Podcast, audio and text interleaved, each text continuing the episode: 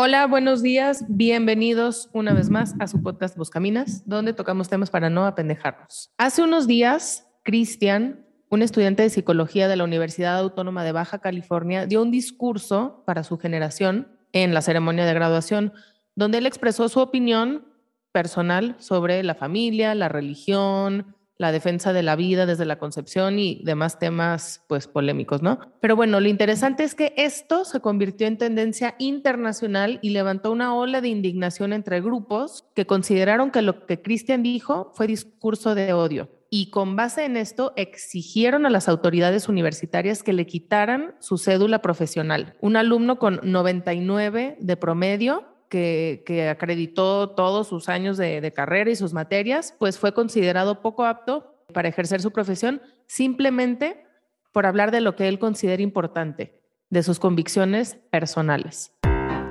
Buscaminas, el podcast. No se pendeje, cuestiona lo que ves. Eh, por ejemplo, Cristian mencionó que toda familia necesita un padre y esto fue percibido como discriminación a las madres solteras. Mencionó que es un tipo de abuso infantil promover los tratamientos hormonales o la mutilación genital en niños trans, y esto fue percibido como antiderechos, como transfobia, en fin, independientemente de cómo y dónde te posiciones respecto a estos temas que son muy complicados, hay una realidad, y es que las palabras son percibidas como violencia. La pregunta es, ¿cómo llegamos hasta aquí?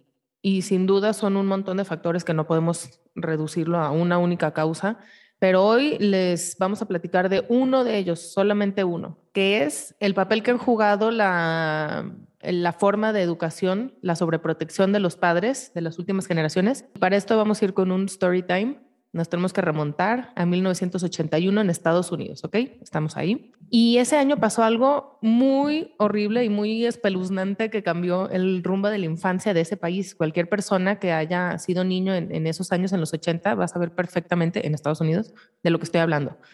Y, bueno, lo que pasó en ese año es que Adam Walsh, que era un niñito de seis años, un día fue con su mamá a, a Sears, la acompañó ahí a comprar algo. Y pues mientras la mamá estaba viendo unas lámparas, él se fue como al área de, videojuegos y se quedó ahí jugando en una consola donde había otros niños más grandes y, pues nada, él estaba ahí esperando a su mamá, ¿no?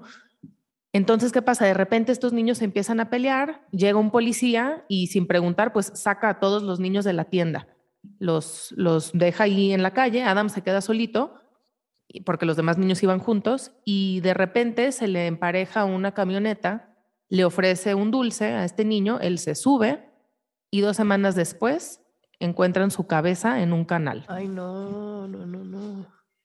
O sea, está de, película de terror. Totalmente. Entonces, pues bueno, a partir de ese hecho, el papá de Adam dedicó toda su vida a salvar a otros niños del mismo destino. Entonces, presionó muchísimo al gobierno para crear, por ejemplo, el Centro Nacional para Menores Desaparecidos y Explotados. Hizo una película y años más tarde hizo un programa de tele que yo sí lo llegué a ver como en Canal 5, creo, que, sobre crímenes reales que se llamaba America's Most Wanted. En español no me acuerdo cómo se llamaba, pero, pero bueno, era como de crímenes Los más buscados de... Ajá, algo así, sí se llamaba algo así, te lo juro. Entonces, bueno, eh, el papá pues se, se dedicó 100% a, a, esta causa y para 1984, o sea, tres años después de, de que pasó esta tragedia, la historia de Adam inspiró como un nuevo método de difusión de menores desaparecidos. Entonces lo que hacían, y fíjense, era imprimir las fotos de los menores como las fichas de búsqueda con las caritas de los niños y las imprimían en los cartones de leche, ¿ok? Entonces, para los años 90, pocos años después, hicieron lo mismo, pero en vallas de anuncios, bolsas del súper, cajas de pizza, facturas de servicios. Y con el auge de la tele de cable, estos casos de, de secuestros y de niños desaparecidos también eran transmitidos de forma masiva en todos lados veías niños desaparecidos, en la leche, en, o sea, en, tus compras, todos, en, o sea, que era como que te perseguía esa realidad, ¿no? Todo el tiempo estabas viendo que había niños desaparecidos. ¿No te acuerdas de un video noventero de Soul, Soul Asylum, de Runaway Train? Ajá. Cuando MTV estaba así en su... Runaway Train.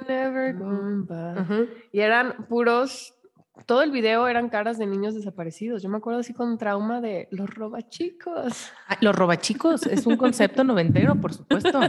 Robachicos, sí, sí, eran temibles. Entonces, bueno, de cierta forma, pues esto fue un método que sí ayudó a la gente a concientizar de, de esta realidad, pero, aquí está el gran pero en mayúsculas, también causó un daño muy grande, porque la gente, sobre todo los papás, de esa época empezaron a entrar como en una especie de psicosis porque pues por un lado ellos creían que ningún lugar era seguro y que si apartaban los ojos de sus hijos, pues podían ser robados. Si todo el tiempo estás viendo que hay niños desaparecidos, dices, no manches, no, no me lo voy a despegar al mío, no vaya a ser.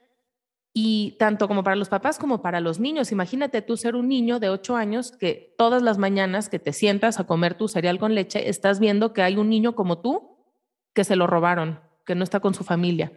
Sí, Híjole. terrible. O sea, por eso me acuerdo del video, porque si era así como traumático, así como, mm, eso podría ser chido.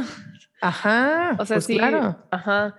Y, y bueno, o sea, Estados Unidos no es México, y obviamente el secuestro y asesinato de un niño es algo eh, innombrable, aberrante, pero allá no, pues es de los crímenes menos comunes. Según el FBI, casi 90% de los niños desaparecidos no habían informado bien a sus papás de sus planes o, simplemente se perdieron o escaparon y, y el 99.8 de los casos los niños vuelven a casa. Entonces, la mayoría de los secuestrados también se los llevó un familiar y, y el secuestro por parte de desconocidos pues es muy chiquito en ese país. Aquí paréntesis, Ajá. para que justo como acotar esto. Estamos hablando de este caso en Estados Unidos en los noventas porque queremos llegar a un punto de cómo esa cultura de, de la psicosis y la ultraseguridad nos llevó a un lugar. Aquí, evidentemente, en México es otra historia, es otro caso. El narco, los asesinatos es punto súper y aparte. Ahorita estamos, acuérdense, en Estados Unidos en, los, 80s, 90s. En los 80s, 90s, ajá. Pero cómo todo eso va escalando. Se empieza en los 80s este morrillo. en los noventas, pues es como cultura popular un poco difundir a los niños desaparecidos de esa manera. El punto es que esto era como muy masivo, aun cuando la estadística real de secuestros pues no era tan alta, o sea, no estábamos hablando de México en estos años, ¿no? El resultado fue que los hábitos de educación en el miedo se volvieron la norma y la ultraseguridad se apropió de todos los espacios con varias consecuencias que podemos ver al día de hoy. Es que checa, para el, por ahí vi un dato que para el 2013, la tasa de, asesinatos y de crímenes disminuyó al nivel de los años 40. Mm. Sin embargo, el miedo a la delincuencia se incrementó muchísimo. Entonces, ¡Órale! fíjense ahí, es, es, una como disonancia, ¿no? Entre el miedo real versus el miedo percibido. Sí, y entonces cuando, cuando tú percibes un miedo inexistente o muy, o sea, que en la realidad no está sucediendo, de todos modos tú tomas decisiones basadas en el miedo. En, el miedo, como si algo, como si el peligro realmente fuera inminente. Pues esto pues permea todos los sistemas educativos y cuando intentamos producir sistemas de seguridad perfectos, creamos nuevos problemas imprevistos, porque proteger a los niños al extremo, porque todo es potencialmente peligroso, les impide adquirir experiencias, habilidades, ser independientes y evaluar los riesgos que traen sus decisiones y, les impide convertirse en adultos competentes y funcionales. Los papás quieren sacar a los hijos del bache y esto solo los hace más frágiles y ansiosos. Yo, bueno, por ahí mi papá este, nos contaba sus historias de niño eh, en la mitad del siglo pasado y dices que gozada, o sea, se la pasaban. sí, qué padre infancia. Ajá, se la pasaban libres, jugando, o sea, sin cero supervisión, obviamente metiéndose en problemas y haciendo dagas y, ¿sabes? De que el vecino persiguiéndolos porque, whatever, ¿no? Pero, pero pues eso les da muchísima capacidad de autogestión y de autogobierno, en algún modo. O sea, si se metían en pedos con el vecino, ellos iban y arreglaban su problema con el vecino, ¿me explico? Iba y regañaba a los niños y, pues no sé, los hacía hacer lo que tenían que hacer. Y ya si escalaba mucho, pues igual iba a ver a la mamá, pero al final el morro es el que tenía que solucionar, ¿no? Y, sí, ahorita los, los papás que interfieren cuando, no sé, están jugando los niños en el parque y, están ahí de referís, eh, cuando tienen un problema, pues realmente no les están dando las herramientas que ellos necesitan para resolverlo y por lo tanto esto se me hace fuertísimo, cuando crecen esos niños necesitan intermediarios para todo. Entonces aquí volvemos un poquito a lo del inicio. Si hay un grupo estudiantil con el que tú no estás de acuerdo y invitan a un conferencista a tu universidad, pues y tú no estás de acuerdo, lo que ahora pasa es que el, grupo estudiantil que no está de acuerdo va con la rectoría a acusarlos, toc, toc, oigan, por favor, este, cancelen esta conferencia, no estamos de acuerdo, por favor, intervengan. Y lo mismo en las empresas y en los gobiernos solicitan despidos a los superiores, acusan, o sea, no hay como un diálogo entre pares. Es como que vas con el de jerarquía más alta para que te ayude, para que intervenga en tu conflicto. Sí. Obviamente no estamos diciendo que sea la única causa, pero fíjense cómo sí tiene una relación. Ajá. Entonces, pues eso, ¿no? Las bondades del juego libre que sí tuvieron nuestros abuelos, nuestros papás, es que ellos pues podían manejar ese estrés, esa incertidumbre. Eh, no, no es que todo fuera perfecto, también había un montón de accidentes, ¿no? Pero, pero sí tenían como esa capacidad de negociación más mm, desarrollada. desarrollada. Y de responsabilidad. Exacto. O sea, le hiciste una daga al vecino, pues vas y la arreglas. Cuando los niños no tienen eso, cuando los papás los defienden de la maestra que los regañó demasiado duro o que les manda mucha tarea o un reporte de conducta, cuando, cuando los protegen de todo y no les permiten enfrentarse a la realidad de lo que es la vida dura, pues cumplen 18 años y se supone que están habilitados para ser parte activa de un sistema democrático y productivo, pero pues se convierten de repente en alguien con capacidad para manejar esa responsabilidad con poca capacidad, eh, simplemente pues porque nunca tuvieron las herramientas. Hay un concepto, o sea, en la educación, pues en, ciertas ramas de la educación como más eh, democrática, podríamos llamarla, el juego libre es súper importante. Por, esto que hemos dicho, pero además porque es la antesala del trabajo. O sea, el niño entiende cómo trabajar de grande por cómo jugó de chico. Tenía una mentora ahí, gran eminencia en, en, en los temas de educación, y decía, pues es que estas nuevas generaciones no saben trabajar porque no, no jugaron de chicos. Lo que les hizo falta fue jugar de chicos. Está cañón. Y es cierto, o sea, y a mí también como maestra me tocaron varias veces donde yo sí vi el, el hueco generacional o gap entre las primeras generaciones que les di clases y, no sé, siete años después, seis años después, ya era otra sensibilidad. O sea, yo que soy como ruda para hablar, como muy directa, este, digo, intento ser amable, pero mi modo en donde vivía en ese entonces, pues no, no, no se interpretaba muy bien, ¿no? a veces, o tengo un modo norteño y vivía en, en, Jalisco, entonces sí como más sensible el tema, ¿no? Yo ya no les podía hablar así a, a los alumnos, o sea, tenía que cuidar muchísimo mis palabras, los tonos que decía, cómo decía las cosas, y al final, pues digo, eso me enseña a mí también cosas buenas, pero sí... Eh, no, pero sí, o sea, también te, merma mucho como tu... Mi capacidad de expresión, sí, sí, y, también en algún momento me echaron a los papás encima. Ah, claro, eso me acuerdo de todas las broncas que te metiste por... un par, tampoco tantos. sí, bueno, un par. Pero un par memorables.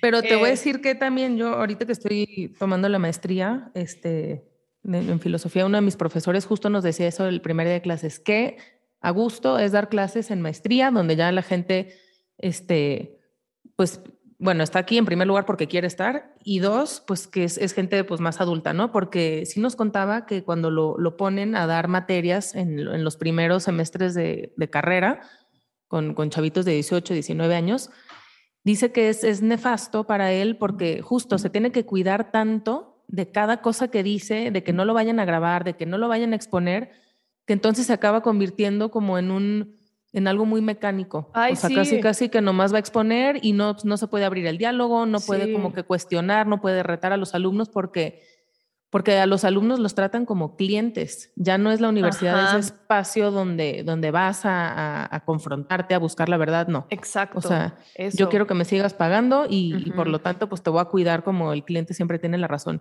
Entonces dices, nefasto, me, me, choca dar clases en universidad ya. es horrible.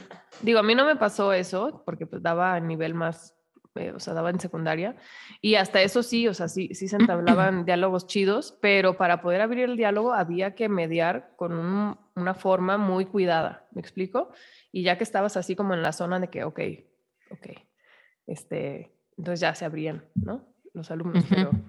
sí, pero tienes que irte como de puntitas, así muy cuidado, ¿no? Sí, sí, sí. Y, respecto a esto que decías del de que el, o sea, perdón, el juego es la antesala del trabajo, este, también leía que, que las familias de clase media o alta a partir de los noventas, pues también crecieron, o sea, además de la paranoia, con un modelo de crianza súper programado y supervisado. Entonces, yo lo veo también, pues que soy mamá, cómo quieres meter a tu hijo desde que literalmente sale de tu vientre a estimulación temprana y los pones a escuchar Baby Mozart y para que sean más inteligentes y quieres que sobresalgan del resto para, pues justo para que se inserten mejor en, el mercado laboral. Eso es lo que quieres a final de cuentas, que vayan a una buena escuela, que tengan un buen trabajo, pero todo mal, pues, o sea, no estamos entendiendo cómo funciona el cerebro de un niño. No, no es igual que un adulto que mientras más lo expongas a a, cosas de este tipo, significa que, va a salir mejor porque estás descuidando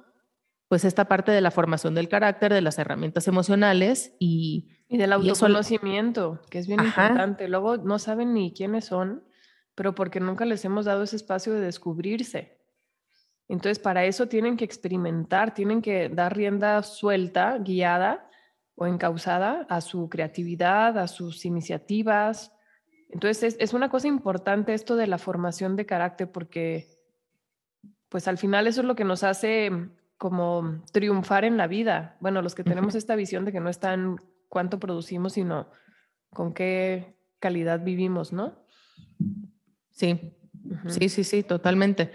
Entonces, pues igual y echar luz ahí sobre estos temas nos puede, por un lado, como que entender un poquito mejor por qué la generación de cristal y ya sabes, todos los adjetivos, pues bueno, realmente en muchas áreas no tienen herramientas las nuevas generaciones y tienen muchas fortalezas en otros temas. O sea, sí creo que es, están mucho más conscientes de, de, problemas sociales, son más empáticos, este, también priorizan más como que su... Su bienestar en, su bienestar. Ajá, ya no son los que se casan con una empresa y quieren trabajar ahí y entregarle su alma y cuerpo. O sea, tiene cosas muy chidas, pero toda esta parte de la fragilidad emocional, pues es importante ver de dónde puede venir. Y, tiene que ver con la tolerancia y la frustración que se dan estos sistemas supervisados y mega guiados, porque es como cuando les das posibilidades, se abruman, ¿no? No saben. Yo me acuerdo que les preguntaba así de repente, a ver, X, ¿no? Y, y, como que me querían dar la respuesta correcta y yo no, o sea, dime lo que piensas, o sea, y no está bien o está mal, es lo que piensas. y, y, me costaba muchísimo trabajo, o ¿por qué piensas eso? Cañón, o sea, no, no, se pueden imaginar lo, lo, complicado que era a veces el que, el que se atrevieran a expresar su opinión, porque les causaba mucha inseguridad el que lo catalogaran como bueno o malo, el, que, el juicio sobre ellos, ¿no? Todo esto de que, que, se da como en una educación o crianza más orgánica, pues nos habilitamos para enfrentar la vida al final, ¿no? Sí. Y, bueno, con todo esto, ¿qué queremos decir? Pues ya para redondear el tema con lo que comentábamos al principio, la cultura de la ultraseguridad generó y sigue generando generaciones de personas con distorsiones cognitivas como el razonamiento emocional, el pensamiento dicotómico o el filtrado negativo, y esto está, perdón, diagnosticado por este, expertos, o sea, por psicólogos y psiquiatras, y dicen, no manches, es como una enfermedad generacional.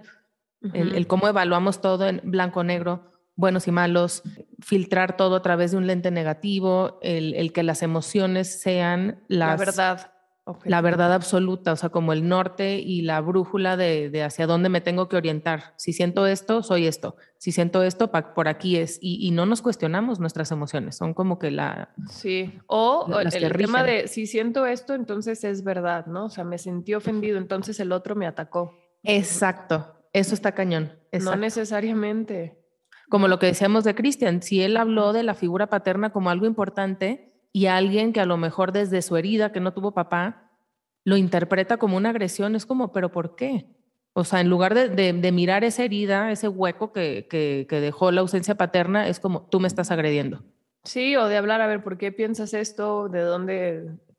Dame tus datos, yo tengo otros datos. Bueno, comparemos nuestros datos, ¿sabes? Ajá, sí, o sea, a lo mejor sí dijo una pendejada, no lo sé, pero, pero pues como que dialogas. Exacto. No, no, no, hablas nomás desde Ajá, y si no con esa persona, pues llevas la conversación a tu grupo de amigos, etcétera, pero pues, bueno, nosotras no, no, estamos de acuerdo con este tipo de, de, de censura a las opiniones distintas porque nos alejan de la verdad al final. O sea, la sociedad está dividida en segmentos ideológicos muy, muy, muy cerrados Pero pues ahí ya la, pues la convivencia ya no se vuelve democrática porque una mitad denuncia que la otra no tiene derecho o que no está habilitada para opinar. Entonces, en el momento en el que renunciamos al diálogo para resolver conflictos y ver el terreno común, lo único que queda es apelar a la fuerza, recurrir a la censura o a la autocensura porque pues no quiero que me pase lo que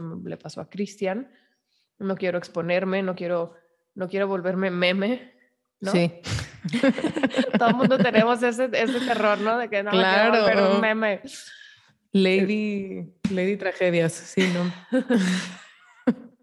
o sí, ser enviado al matadero digital. Entonces, sí está como bien triste esto. Yo lo veo muchísimo, de veras muchísimo, eh, como esta onda de todo mundo tiene, tiene como la, el derecho a opinar siempre y cuando no sea discurso de odio. ¿Y quién determina eso? Siempre y cuando no atente contra este X cosa. Y entonces, pues entonces realmente no tenemos todo mundo derecho a opinar, ¿sabes? O sea, cuando ya le pones un pero, este, es porque automáticamente estás diciendo tu opinión no vale, porque eres Sí. tal. Sí, sí, sí. Entonces, pues no sé, o sea, como, como antídoto está padre como estudiar este, todo este tema de los modelos mentales y hay muchos, pero hay uno que me gusta, que se usa para la resolución de conflictos, que se llama la navaja de Hanlon y, y tiene como principio algo bien sencillo, que es nunca atribuyas malicia a algo que puede ser fruto de la ignorancia, Oh, Híjole, de la necesidad, de una herida o de lo que sea. Si alguien este, hace una opinión sobre la importancia de la figura paterna, no asumas que quiere discriminar a quienes no tienen papá. Si alguien hace un comentario sobre este X tema polémico, no asumas que quiere pisotear los derechos humanos. O sea, Sí, o a nivel como interpersonal, o sea, lo que voy relaciones entre amigos, pareja y así. O sea, si alguien te lastima, también eso es bien importante, no asumir que lo hizo con dolo. O sea, ujú, es como, a ver, porque también herimos desde nuestras heridas o, o- o carencias de nuestro temperamento o personalidad. Entonces, híjole, yo sí creo que dar el beneficio de la duda en todo momento, lugar, es bien importante para empezar a construir la paz, empezando por la paz de interior, ¿sabes? Porque qué, qué desgastante el, el estar como absorbiendo todas estas reacciones y acciones de, de los demás. Exacto. Entonces, Y eso vuelve te pone en una posición de demasiado vul- víctima, muy, muy, Sí. muy, ah, sí, muy vulnerable. O sea, qué difícil. Todo el tiempo ser víctima de las opiniones ajenas está cañón. Tenemos que contar con la disidencia. Eso siempre va a existir. Y Exacto. asumirlo como, como ya una realidad. Así va a ser. No Sí. todo el mundo va a estar de acuerdo conmigo. No todo el mundo va a vivir como yo. Y pues qué ligero se vuelve esto, ¿no? O Totalmente. sea, como que creo que tenemos que, que entender de una vez y por todas que detrás de cada opinión, por más lo que sea que nos parezca, ponle el adjetivo que quieras, hay una persona que al igual que tú tiene una historia de vida que la ha llevado a ese lugar. Eso es empatía. Empatía es entender que si yo estuviera en el lugar de esa persona, probablemente pensaría o haría lo mismo. Y esa persona está buscando respuestas. Entonces, acerquémonos. Cuando hay un compromiso por acercarnos a la verdad, pues como que dejamos mucha carga, así nos quitamos de mucho peso y, y caminamos más ligeros y se pueden construir puentes de paz, empezando también por cuidar cómo nos expresamos, que también es importante. Y, como decías, como hacerlo expansivo. Primero paz interior, paz en mis relaciones, en mi familia, en la sociedad, en el mundo. Bravo. y, y pues nada, digo, estos son nuestras opiniones del tema, muy personales, pero también nos interesa saber cuál es la de ustedes. Acuérdense que somos más libres en la medida en la que tenemos más opciones para elegir. Y eso solo se da cuando abrimos el diálogo y las posibilidades, cuando fomentamos un pensamiento crítico y un pensamiento propio. Entonces, pues nada, no se apendeje, cuestiona lo que ves.